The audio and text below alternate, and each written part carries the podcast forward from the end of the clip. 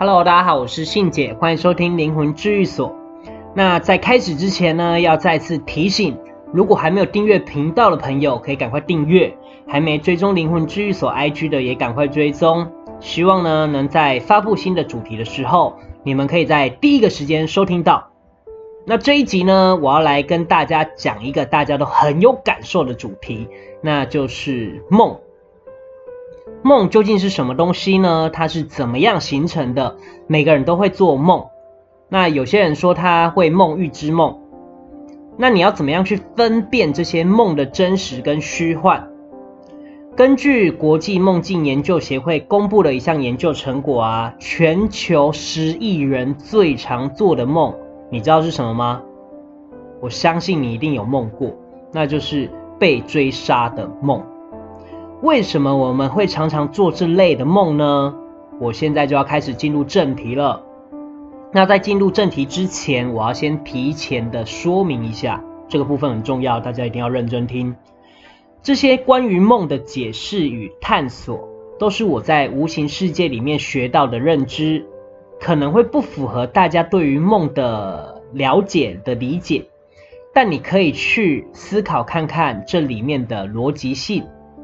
在这个频道中，也就是我的频道中，希望大家面对未知或者是无形世界的领域，都一定要保持理性的判断，不要过度迷信。所以呢，我传递的讯息一定要抱有逻辑与真实的感受。当然，如果有其他的问题，也都可以上来 IG 灵魂治愈所跟我讨论。好，那我们就开始进入正题。第一个，我们首先要从灵魂的部分来着手，来了解梦境的原理是如何产生的。梦啊，大多都是灵魂的记忆，或者是外在因素的灵体所制造出来的产物。人有五条灵，那三条灵分别在头、胸，还有下腹部的地方，也就是呃肚脐的部分。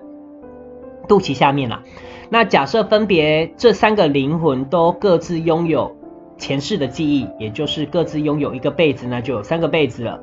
而另外控制肉体的其中两条灵的记忆叫做魄跟元神，控制肉体的记忆是魄跟元神。那这个魄呢，就是呃三魂七魄的那个魄，然后还有元神。那魄跟元神其实长得跟本人一模模一样样。所以，通常我们在看别人的破根元神是否有受伤啊，或者是被调换的时候，其实我们看一眼就知道了。比如说有外灵入侵的时候，我们大概就能知道哦，你到底有没有外灵入侵，还是你的灵魂被调走了，或被换走了？那我们看一眼就知道了。综合以上五种不同时空的背景记忆里面呢，还有外加有时候我们遇到的外灵想要传递一些讯息给我们。这些错综复杂的状态下形成的梦，有时候你做梦的时候就会有一点，嗯，天马行空，或者是有时候又会非常的接近现实。那对一般人来说，撇除那种生活压力的日有所思，夜有所梦，我们通常啊把梦分成两种状态来看待，一种就像是我刚刚讲到。前世灵魂的记忆与肉体记忆交错下，会产生非常多悬疑或者是贴近现实的梦。那绝大部分做梦的内容其实都是比较不好的、比较负面的。原因是因为我们这些灵魂的记忆大多啊都带着以前那些不好的能量，或者是因果事件，也就是你以前做过那些不好的事件来到这个辈子。所以在做梦的过程中，就会有点像是他们发射那些负面能量的状态下所衍生出来的结果。所以为什么很常梦到被追杀？因为那一些能量无处发泄的前世灵魂记忆，他们其实是有自己的意识的，而他们很想要跳出这种沉浸已久的痛苦的状态。其实那也算是一种在求救的讯号，然后让这辈子的自己。感受到这些之后，能有机会意识到对于精神提升的重要性。那另外呢，还有一种状况就是不断的重复在做同一种类型的梦。譬如怕水啊、怕火，或者是梦到那种危急时刻的状态，而且是不断的重复梦到一样的状况，而且这些人的梦中的这些东西也会发生在你的现实之中。比如说，你总是不断的梦到被水淹啊、被溺死啊，或者是被火烧等等的。那这些现实当中，你也是一，你也会很怕这些东西，所以这个部分就有很大的可能是你几辈子以前的记忆，或者是以前所发生的真实事件。好，那这个部分呢，我们可以理解一件事，就是在呃外灵的部分，其实。比较是复杂的，但我刚刚讲的这一些都是单纯只是在讲自己灵魂的能量发射。那有一些梦境就是外在灵魂的因素了，就是外在给我们的讯息。如果加入了外在灵魂的因素呢，那就会变得非常的复杂。譬如说啊，我外汇家教的学生有一个就是会做预知梦。那做预知梦其实，呃，简单来说就是别人给你的讯息嘛。所以它会非常的准确，因为在无形界的那些灵体，他们在看未来或者是看过去的状态会很清楚。那他本身呢，这个学生的本身，他在这个辈子并没有修炼。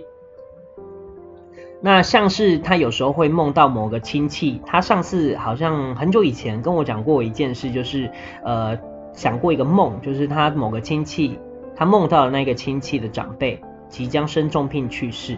那在做完梦的半年后，这位长辈也因为某个病症而过世了，或者是他梦到亲戚的小孩会发生危难，然后没过多久就按照他的梦境完全复制在这个小孩身上。这些都是因为他梦过，所以他觉得很困扰，那他就跟我讲这些事情这样子。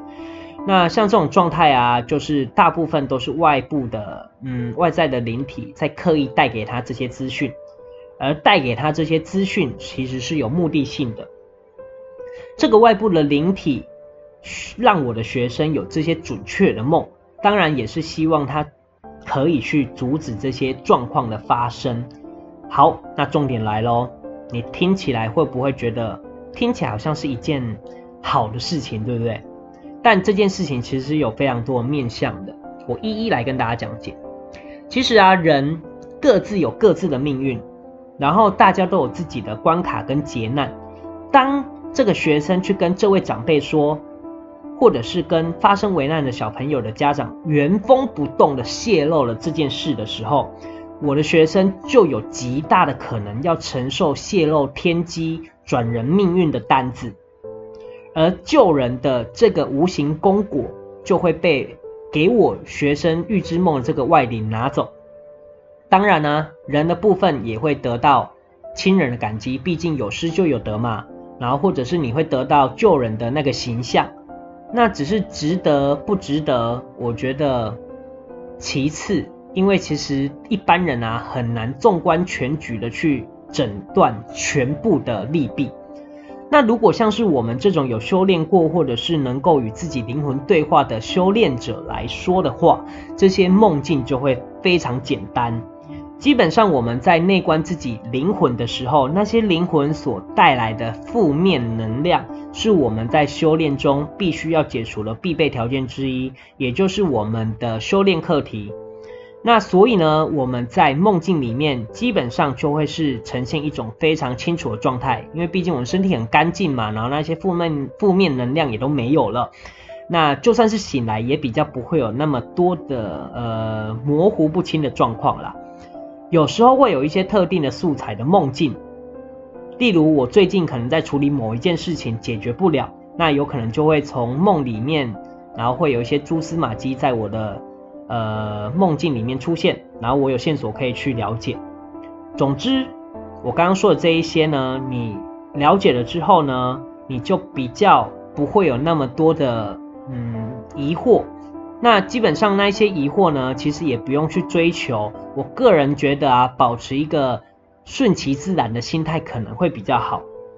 好，那像我刚刚说的那个修炼的状态，其实我刚刚说的那一些内容，就比较不会有那么多的虚假的产物在梦境里面了。而外灵可能也会影响我们修炼者啊。所以呢，这个部分，因为我们在修炼的过程当中都会练气，来增加自己的气场跟干净的。保持干净的程度，所以一旦有外在的灵体想要进入我们的体内干扰我们，或者是传递讯息给我们的时候，我们就能知道这是不是本身灵魂的讯息，就是我们自己的讯息还是别人讯息，而且我们会有辨别真假的能力。然后真的不用，就像我说的，不用刻意的去追求理解这些梦境，或者是理解这些未知。今天你多了解一些梦的科普。理论其实是可以带来一些逻辑的心态，然后很顺其自然的去看待这些梦境。其实如果缘分到了，该浮现的就会浮现了，然后这些事自然也就都会知道了。那当然还有很多细节我可以跟大家聊，但这一集呢，我就先跟大家阐述梦的理论。还有啊，这些不一定能跟科学研究出来的结果产生一致，但至少就是大家保持理性的收听。好，那我跟大家闲聊几句好了。就是其实我以前很少在梦，就是很少在问人家梦了什么。那我其实蛮好奇的。然后因为大家梦境都不太一样嘛，因人而异嘛。那我也希望大家可以把你自身的梦细节的写出来，然后在灵魂治愈所 IG 传讯息给我，让我知道你做了什么梦。也许我不能解释得很清楚，但大多都能抓出一个方向。或者是你可以在 Apple Podcast 里面留言告诉我你做了什么梦。好，那这一集我就先聊到这边，然后谢谢大家收听灵魂治愈所，我是信姐，我们下次见，拜拜。